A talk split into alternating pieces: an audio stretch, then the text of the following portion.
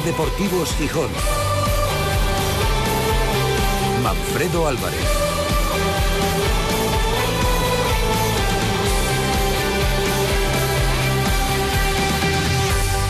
¿Qué tal amigos? Muy buenas tardes. Bienvenidos a la edición de miércoles de Ser Deportivos Gijón que nos llevará hasta las 4 de la tarde con mucha plancha, como dice el otro, porque la tarde de ayer y la mañana de hoy nos dejan varios asuntos de interés sobre el Sporting. Por ejemplo, esta mañana el presidente ejecutivo rojiblanco David Guerra participaba en la asamblea extraordinaria de la Liga con el asunto arbitral como tema más caliente. Lo acabáis de escuchar en la edición nacional de Ser Deportivos que el caso Negreira y el Fútbol Club Barcelona lo solapa todo, pero sí es cierto que se han recrudecido las críticas de muchos clubes hacia los arbitrajes recibidos y más aún hacia el videoarbitraje, algo que al llegar el fin de temporada pues es más viejo que el catarro. Ahora con la Salabor, antes sin la Salabor, pero eso viene desde que se fundó el fútbol, por decirlo así, ¿no? O desde que se inventó. En este sentido, ayer tras la entrega de las insignias de oro a los socios de honor del Sporting en el Molinón, David Guerra aludía a ese gol injustamente anulado al Sporting el domingo frente al Alavés que tanto daño ha hecho. El club opina lo mismo que opinan sus aficionados. Eh, pues estamos disgustados, eh, no es una decisión que compartamos. No creo ni que seamos los únicos perjudicados. Creo que, incluso en la propia jornada ha habido otros equipos que pueden sentirse también eh, perjudicados. Creo que durante la temporada han pasado otra serie de decisiones que también vinculan a la tecnología y que, y que creo que son mejorables. Y yo creo que es eso en, la dinámica en la que estamos, ¿no? Defendiendo al club, eh, pidiendo el respeto que merece el Sporting.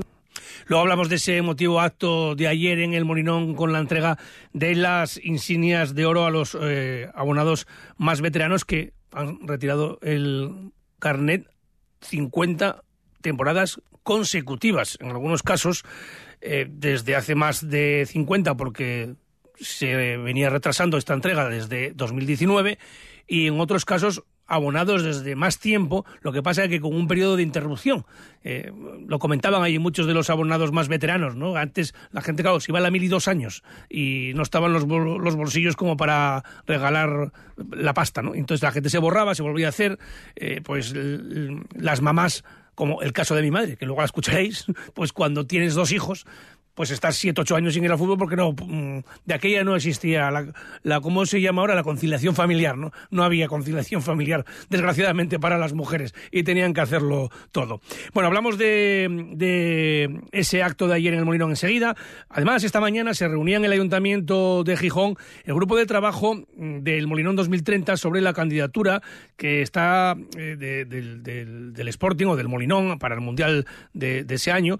Y ese grupo de trabajo está integrado por todos los grupos municipales, eh, además del concejal de deportes local, la directora general de deportes y el director del servicio jurídico del consistorio del Ayuntamiento de Gijón. La alcaldesa Ana González comparecía después ante los medios de comunicación y explicaba, muy acatarrada por cierto, el resultado de la cita en la que solicita una reunión con el grupo Orlegui, aunque ciertamente la sensación general, no solamente en el Ayuntamiento, sino en la calle, es que nadie sabe nada, excepto, lógicamente, los nuevos dueños del Sporting.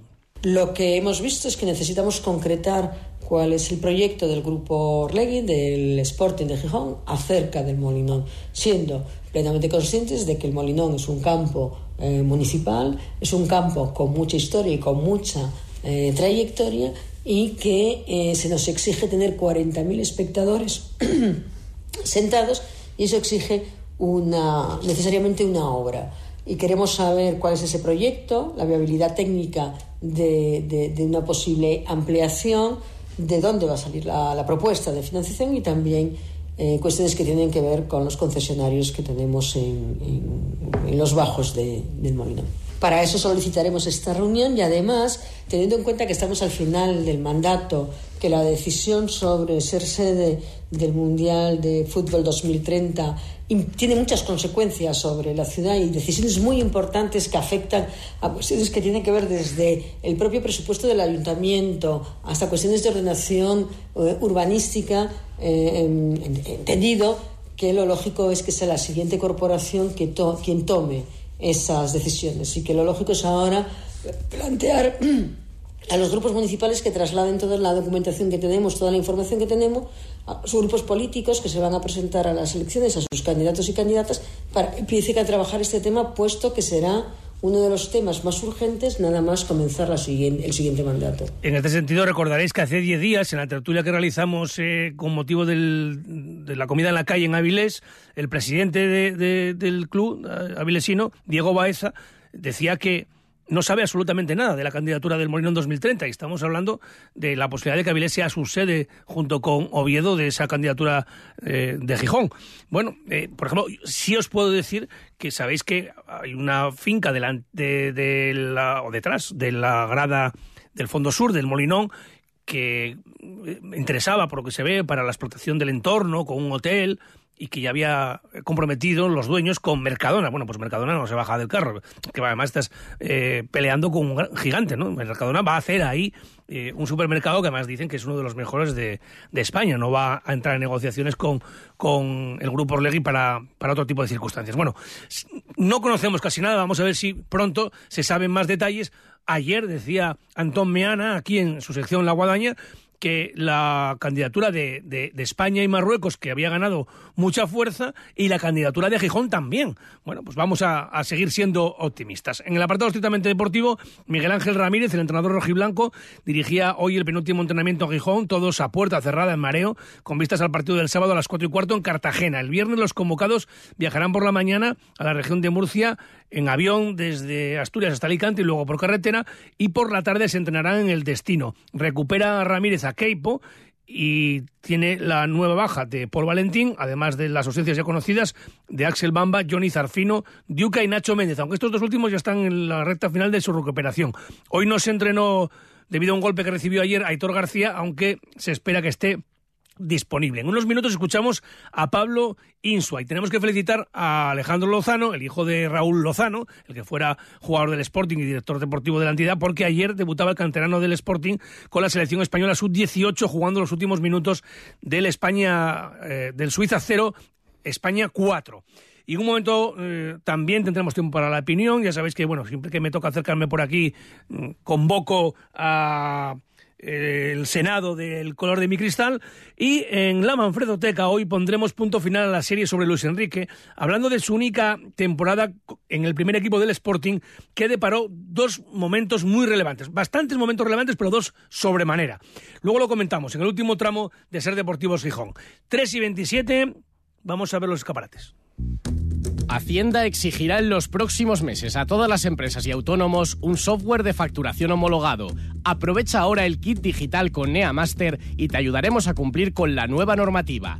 NeaMaster, tecnología de confianza. Más información en neamaster.com.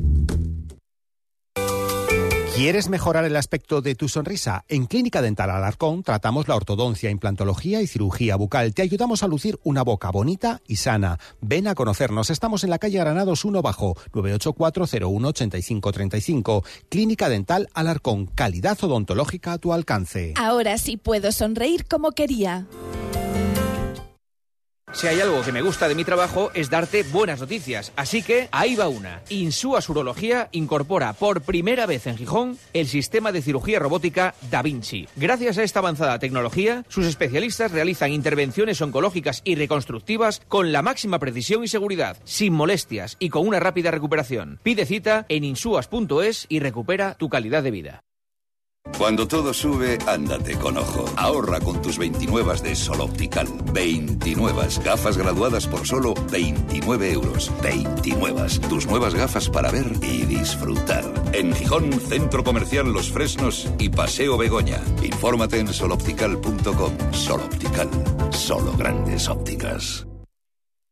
La vida es un viaje impredecible. Por eso nos tranquiliza saber que contamos con el mejor compañero de viaje porque estar tranquilos nos hace disfrutar del camino, sin importar cuál será el destino.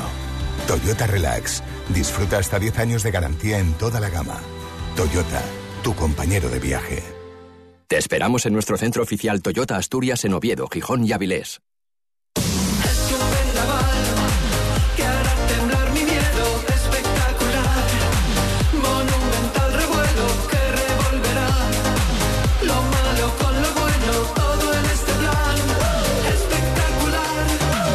Suena esta sintonía a las tres y media. Ya tenemos en marcha Ser Deportivos Gijón En un día soleado frente a la playa de San Lorenzo con 19 grados de temperatura, aunque la previsión es que el viernes vuelvan las lluvias en Asturias. Estamos en primavera, es lo que hay. Hablamos del Sporting y empezamos por el acto que el eh, Club Gijonés recuperaba ayer por la tarde como homenaje a los aficionados que llevan 50 años como socios de forma consecutiva.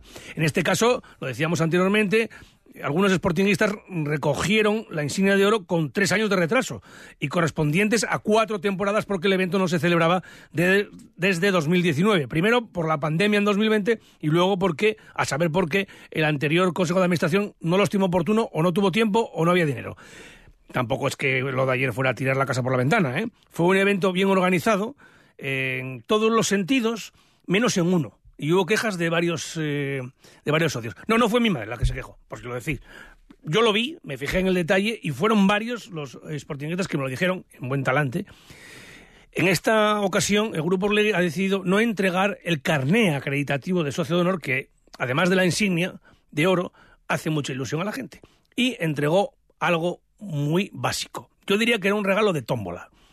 Era una cartulina tamaño cuartilla no con los colores del Sporting, colores negros y dorados, y en los que se ponía el nombre del abonado en mayúsculas, pero sin la molestia ni siquiera de poner las tildes, y sin poner ni la temporada en la que se hizo socio, ni el número de socio, ni la fecha del día. O sea, muy, muy básico, muy pobre, la verdad. O sea, una cartulina, pero vamos, o sea, repito, de tómbola. ¿eh? Hay que esforzarse un poquitín más, que ahora mismo en el Sporting hay más gente que en la NASA. Y esto, como quien dice, hubo cuatro años para preparar esto ¿eh? y entregar un carné que te ponga el nombre, el nombre del socio actual, la temporada en la que ha sido socio y la fecha del evento. Creo yo ¿eh? que se hubiera que hubiera quedado bastante mejor. Ya digo que estuvo todo muy bien organizado. Estas cosas el grupo Orlegui lo, lo cuida bien, pero hay cosas que todavía no están, eh, diríamos, no quitaron los flecos todavía, ¿no? Estuvieron mm, Diuca, Johnny, Miguel Ángel Ramírez, David Guerra y Joaquín Alonso entregando las insignias de oro y en ese acto David Guerra transmitía optimismo a los más veteranos de cara al futuro. El futuro es fantástico. Y creo que el presente que estamos construyendo, el pasado que ustedes vivieron, es una realidad, pero que el futuro que, estamos construyendo eh, es algo que verdaderamente nos tiene que, nos tiene que motivar. Han sido unos meses de, muchos cambios, y les decía desde lo personal y también como grupo, llevamos apenas unos meses en la ciudad y en el club. Eh, han sido muchos cambios, eh, muchas decisiones no sencillas, voy a decir difíciles, y, todas han tenido una reflexión y una motivación detrás, siempre basado en lo profesional y siempre basado en el, en el bien del club, en el presente y en, y en el futuro. Y eso es lo que, lo que sí quiero dejar constancia y seguro que ustedes saben valorar que nos dejamos la piel y que las decisiones que tomamos en ningún caso van eh, de otra manera eh, por ningún otro tipo de interés que más allá que el, que el, que el, propio, que el propio club. Están reflexionadas y, y verdaderamente eso es lo que queremos, construir para que se sigan ustedes sintiendo orgullosos. Y vamos a escuchar una batería de opiniones que recogía David González con caras conocidas como, por ejemplo, Chema Landa, que va a ser presidente del eh, Club de Regatas, que es socio desde que nació, Joaquín Miranda, que es directivo del Grupo Covadonga, que por la mañana recogía en Madrid la quinta Copa Stadium, de un buen amigo de esta casa y buen oyente como Juanjo Morán. Estaba también Tino, es futbolista del Sporting en los años 80. Los escuchamos. Desde el día siguiente de nacer me hice socio. Cumplo 51 años el mes que viene y hago, y hago ya 51 años de socio. Los primeros recuerdos míos del Sporting fue cuando jugábamos la Liga contra el Madrid luchando la liga contra el Madrid. Y las finales de la Copa del Rey, pasamos por todo. En 50 años se pasa por todo. Muy bonito, un acto súper emotivo y muy bonito, muy bonito. Esperamos volver por aquí en breve con el Sporting en primera. Dos premios al mismo día, una cosa increíble. Pero la verdad que me ha hecho una ilusión tremenda las dos cosas, ¿eh? Pensé que a la de por la tarde no iba a poder llegar y llegué y estoy contentísimo, la verdad. Del grupo que voy a decir, ¿no? Que es el máximo galardón nacional, ahí con, con John Rang, con Alesia, con no sé qué. Y luego esto, bueno, pues todos estamos entre amigos y, y nada, excelente el día, la verdad. Vimos de todo, ahora últimamente peor que mejor, pero bueno, esperemos que lleguen tiempos mejores. El partido contra el Torino, lo recuerdo especialmente porque era la primera vez que se jugaba en Europa, era como un, bueno, un reto y tal. Ganamos 3-0, gol olímpico de Ferrero. Eran más años, lo que pasa que me borré. En mi época, cuando estuve en Madrid, me borré. Pero bueno, alegrías muchas. Pero bueno, sobre todo cuando los ascensos y cuando jugamos la UEFA y todas esas cosas. Bueno, lo veo mejor que al principio de temporada y estoy más tranquilo. Son sentimientos, ¿sabes? Aquí sufrimos lo indecible. Pasamos aquí, estoy feliz. Tengo la insignia de mi marido que ahora no está aquí. Ahora me toca a mí. Estos son, yo qué sé, lo sufres porque todavía tengo el cuerpo machacado del domingo. ¿eh? Salto que di porque la situación estaba guapa, lo estábamos pasando bien. Y luego eso de los monitores a mí no me convence. ¿eh? El bar es, antes, antes no lo sabía. Yo tenía el número 117 de socio del Sporting, date cuenta. Lo que pasa es que cuando nació Manfred esto no, tuve que dejar, pero ahora ya son 50 años también. Pero no fallo. Tú dejes al marido, dejes, cambies de partido político, de coche, de piso, de todo. Pero del Sporting no. Nunca. Ah, sí, ah, bueno, ya mi marido 58, 60 años debe de ser ya. Cuando la pandemia me tocaba. Hoy, bueno, malo, de, de todo. De, to de todo, lo vivimos de todo. Hay que tener fe. ¡Au para el Sporting! ¡Ra, ra, ra! De ti esperamos más. Pues ya está, queda claro. Un acto, como siempre, precioso que se ha recuperado y hay que felicitar al Grupo Orlegui por llevar esa iniciativa de nuevo adelante. Y escuchamos a Pablo Insua, el defensa del Sporting, un equipo, el rojiblanco, que después de tocar fondo frente al Mirandés lleva cinco jornadas sin perder, dos victorias y tres empates. Habla de esa mejoría del Sporting en las últimas jornadas y también de que vea un equipo con futuro. Sí, creo que ahí eh, todo el mundo se puso en alerta, creo que nos llevamos un un mazazo y a veces, pues bueno, eso en cierto punto es bueno, creo que el equipo se activó, eh, creo que nos unimos mucho, creo que también creamos un, un, un, clima en el día a día muy bueno, muy positivo de trabajo y creo que está teniendo recompensa. Eh, creo que es lo que te digo, la línea, la línea es muy buena, el día a día es, es mejor que nunca y, y eso al final, pues a la larga, eh, sus resultados. Bien, no, no, no, no, no he hablado nada a nivel personal y el, y el futuro del club lo veo muy bueno. Creo que que este año eh, el club está mostrando una progresión muy buena. Eh, creo que se está mejorando en todos los en todos los ámbitos y al final eso estoy seguro que va a dar va a dar resultado y va y se va a notar en, el, en los resultados en el campo. Eh, creo que el club lleva una línea ascendente. Eh, creo que estamos mejor que como empezamos y y la, idea y la línea que debemos seguir es la que tenemos ahora y seguir creciendo eh, día a día, mes a mes y seguro que la temporada que viene será mejor que esta. Mañana último entrenamiento en Gijón, después lista de convocados y después la rueda de prensa de Miguel Ángel Ramírez de Caras Cartagena Sporting del sábado a las 4 y cuarto. Enseguida, tiempo de opinión. El mejor cachopo casero de España tiene un premio de 3.000 euros. Ya está aquí la tercera edición del Campeonato del Auténtico Cachopo Asturiano, organizado por Central Lechera Asturiana en colaboración con Ternera Asturiana IGP y Onda Cero. Un campeonato para apasionados del cachopo no profesionales. Entra en la web auténticocachopoasturiano.es y sube un vídeo de tu elaboración con queso de Central Lechera Asturiana y Ternera Asturiana IGP. Anímate a participar y clasifícate para la final. Oye, tú que eres pintor, ¿sabes por qué los del mundo del pintor ahora dicen que tienen el poder? Sí, claro, porque ahora venden Caparol. ¿Y eso qué es? Pues Caparol es una marca alemana de pinturas eficientes de última tecnología que descubre todo el poder de las superficies. Ah, entonces el mundo del pintor ya no vende y versa? Sí, por supuesto. Siguen teniendo la calidad y variedad de siempre al mejor precio. El mundo del pintor, 17 tiendas en Asturias, las de siempre, que no te lo pinten de otro color. El poder solo en el mundo del pintor. Instituto Conarium, especialistas en columna vertebral con un equipo altamente cualificado. En Instituto Conarium los problemas complejos de columna tienen soluciones simples. Cirugías con menos dolor, menos agresión y menos tiempo de recuperación. En Instituto Conarium devolvemos la sonrisa a nuestros pacientes. Estamos en Gijón, Oviedo y en kelvinpina.es. Reserva tu cita en info arroba institutoconarium.com. En Ser Deportivos Gijón, el color de mi cristal. Tenemos 21 minutos por delante, ahora el tiempo de opinión con Carlos Prieto, compañero del comercio. Hola Carlos, buenas tardes. ¿Qué tal? Buenas tardes. Y María Antuña de la Nueva España, buenas tardes. Hola, buenas tardes. Bueno, como sé que estáis atentos siempre a Ser Deportivos Gijón, sabréis que tanto el lunes como ayer, eh, bueno, David por seguir la estela de algún hater y, y Meana porque es un picotero, eh, me estaban insinuando que debería pedir perdón a Miguel Ángel Ramírez por haber criticado el desastre inicial de cuando llegó aquí. Evidentemente no es el caso, ¿eh? no es el caso porque yo creo que hay que pedir perdón cuando uno eh, falta el respeto insulta o alguna cosa. Yo creo que lo que he dicho no era falta de respeto, era un punto de vista. ¿Que dijo chorradas en la rueda de prensa? Sí, es que lo escuchó todo el mundo. ¿Y que era un desastre el equipo? Lo es que lo vio todo el mundo. No sé si vosotros, Carlos y Mario, queréis pedir perdón al entrenador del Sporting. Carlos.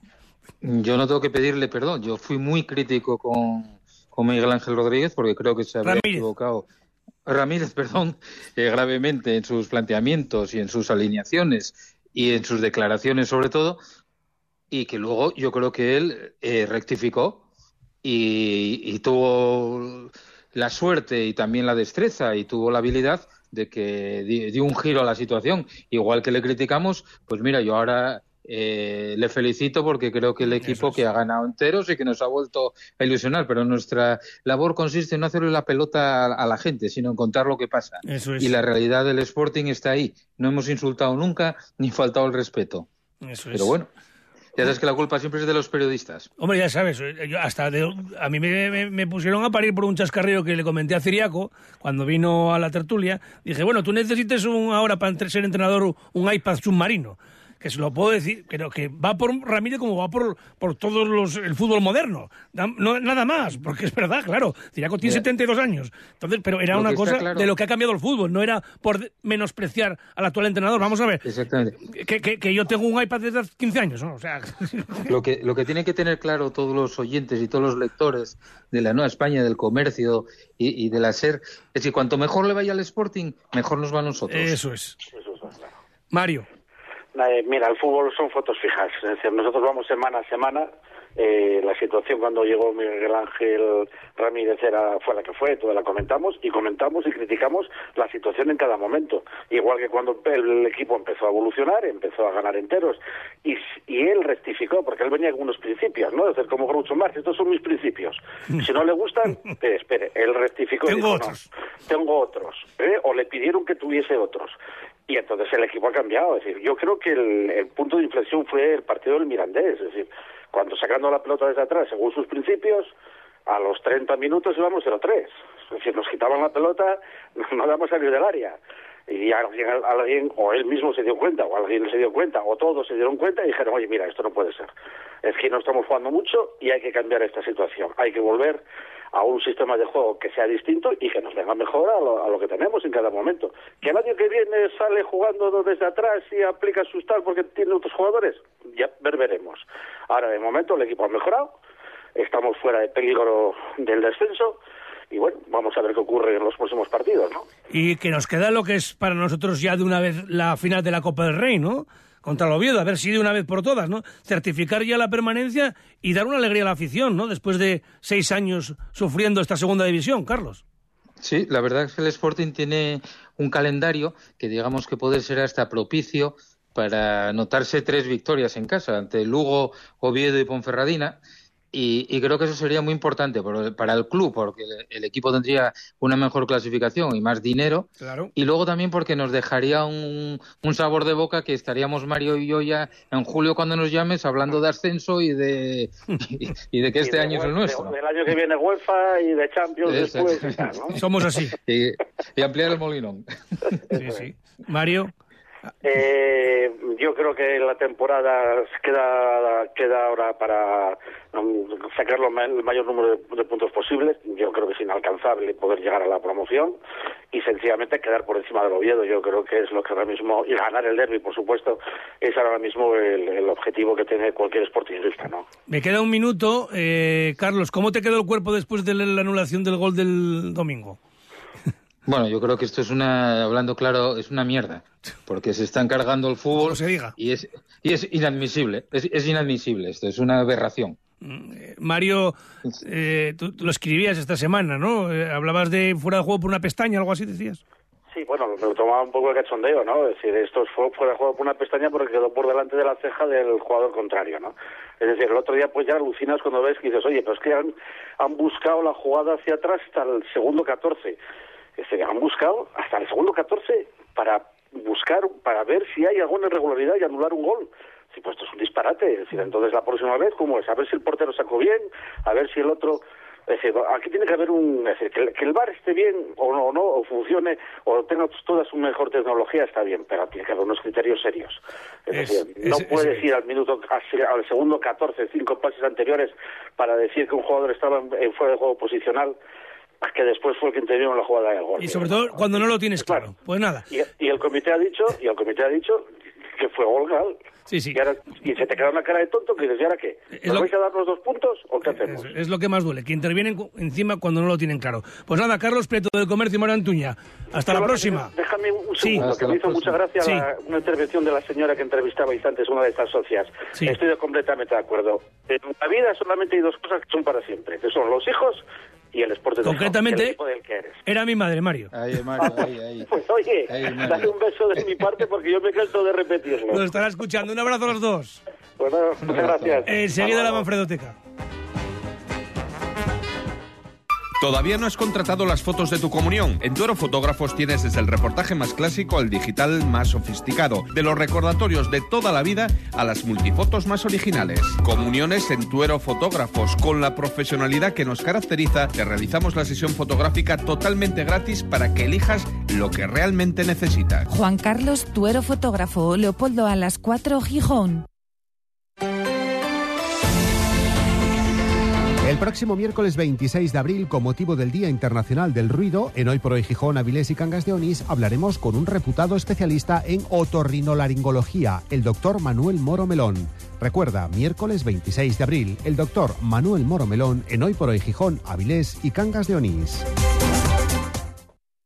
Cuando todo sube, ándate con ojo. Ahorra con tus 29 de Sol Optical. 29 gafas graduadas por solo 29 euros. 29. Tus nuevas gafas para ver y disfrutar. En Gijón, Centro Comercial Los Fresnos y Paseo Begoña. Infórmate en soloptical.com. Sol Optical. Solo grandes ópticas. ¡Qué orgullo los futbolistas! ¡Qué orgullo! Hay que sentirse orgulloso del Sporting y de estos futbolistas. En Ser Deportivos Gijón, Manfredo Teca. Cuando era más joven, viajé en sucios trenes que iban hacia el norte.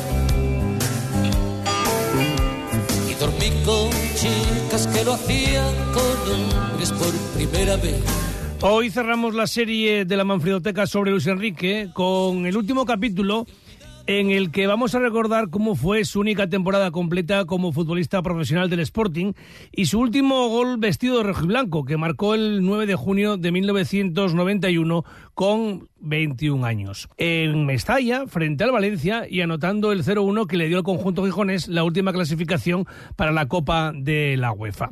Después, ese mismo verano, firmó por el Real Madrid por cinco temporadas tras pagar el Club Blanco la cláusula de rescisión. Ya sabéis que después firmó por el Fútbol Club Barcelona, donde se le considera un auténtico ídolo. Recordemos que, como nos desvelaba su gran valedor Ismael Fernández, poco más de tres años antes, Lucho estaba olvidado en la braña y su máxima aspiración era jugar con el caudal en Segunda B. Con 20 años cumplidos el 8 de mayo, Luis Enrique comienza esa temporada 1990-1991 en el primer equipo después de dos campañas en el filial y un debut testimonial eh, en el ejercicio anterior con Chuchi Aranguren de entrenador. Luis Enrique empieza la liga en 1990 y ha incorporado de pleno en la primera plantilla con Carlos García Cuervo en el banquillo el que fuera portero del Sporting a finales de los años 60 y principios de los 70. En las primeras jornadas solo utiliza a Lucho como revulsivo en los últimos minutos de los partidos, pero el delantero gijonés se fue ganando un hueco a base de goles. En la primera jornada de la campaña 90-91, Lucho fue suplente en Sevilla frente al Betis, pero entra en el descanso y acaba marcando el gol que le da el empate a dos al Sporting. En la segunda jornada vuelve a quedarse en el banquillo, pero entra a falta de 10 minutos marcando otra vez. Era el tercer gol de un Sporting 4, Valladolid 0. Debuta como titular en la tercera jornada en Tenerife, empate a cero y le expulsan en el 71. Ya se le ve ahí el carácter ganador. Solo tres partidos eh, más el debut testimonial con el primer equipo y ya le muestran una tarjeta roja. El Sporting debió de recurrir esa amonestación, doble amonestación, porque veo en los archivos que en la cuarta jornada volvió a jugar frente al Athletic de Bilbao en Gijón, pero de nuevo como suplente, entrando a falta de 20 minutos con resultado final de 3-1, favorable a los asturianos. Por cierto, que en ese Athletic de Bilbao jugaba su actual entrenador, Ernesto Valverde, que normalmente actuaba como extremo. El debut de Lucho, saliendo de mano en el Molinón, fue el 14 de octubre de 1990 en un Sporting 1, Atlético de Madrid 2. La alineación local estuvo integrada por Juan Carlos Ablanedo en la portería, en la defensa Pablo Díaz Estalla, Jiménez, Abelardo y Juan Carlos, en el centro del campo Joaquín, Óscar Celada, Jordanov y Nilsson, y arriba Luis Enrique y Milan Lujovi. A partir de ahí, Lucho ya es titular prácticamente siempre, más aún desde la jornada 12 cuando se produce el relevo del entrenador y llega Ciriaco Cano por García Cuervo. Lucho se convierte en indiscutible, el Sporting empieza a remontar puestos en la clasificación y el entonces joven futbolista rojo y blanco comienza a llamar la atención de los grandes del fútbol español. Lucho jugando casi siempre con el 10 o con el 11 a la espalda. El 9 era de Lujovi. Luis Enrique disputa esa temporada 91-92 un total de 43 partidos, 35 de los 38 encuentros de liga, o sea, casi todo, siendo titular en 27 y marcando 15 goles. Y además participa en 8 encuentros de la Copa del Rey, anotando 3 goles. Un momento que le dio mucho protagonismo a nivel nacional fue cuando rompió el récord de imbatibilidad de Abel Resino, portero del Atlético de Madrid. Fue en la jornada 26. Abel Resino llevaba 1.275 minutos sin encajar un gol, 14 jornadas con la portería cero y Luis Enrique le marcó el Vicente Calderón en un partido que terminó con victoria colchonera por 3 a 1. Pero la noticia fue el gol de Lucho en el minuto 45, poco antes del descanso. Y ojo porque es un récord de imbatibilidad que aún se mantiene. Abel, de hecho, hace eh, unos meses salió al paso cuando se le quería adjudicar ahora a José Antonio Caro, el portero del Burgos, ese récord, que además es en segunda división, no es en primera, y no batió el registro porque sus partidos no fueron consecutivos, es decir, que alternó en la portería y eso es lo que reclama Abel como récord propio. Vamos a escuchar parte de un reportaje en Canal Plus al día siguiente de ese gol de Lucho a Abel Resino. Es un reportaje emitido en el día después, el 18 de marzo de 1991, cuando ese programa que se mantiene en antena se emitía en abierto los primeros años y lo presentaban Nacho Levin y Jorge Valdano. Levin y Valdano van comentando varios goles de Lucho y hablando de sus características. Nacho, 20 años, el honor de vencer al portero invencible, pero mucho más que eso. Luis Enrique tiene nada menos que 10 goles, una cifra más que considerable para un hombre de su juventud. Y además goles de tan distintas facturas como los que vamos a empezar a ver. Parando ese balón, entrando por el centro y castigando con la pierna izquierda al rincón. Ahí se descubre la juventud de Luis Enrique. Una nueva incursión. Golazo, ¿eh? Un gol de hombre inteligente, además de la precisión que se necesita para depositar el balón en el sitio inalcanzable para el portero adversario. Un pase a la red, como dices tú, ¿no? Un pase a la red, como dicen los más viejos del lugar, sí. Bueno, tú no eres de los más viejos del lugar.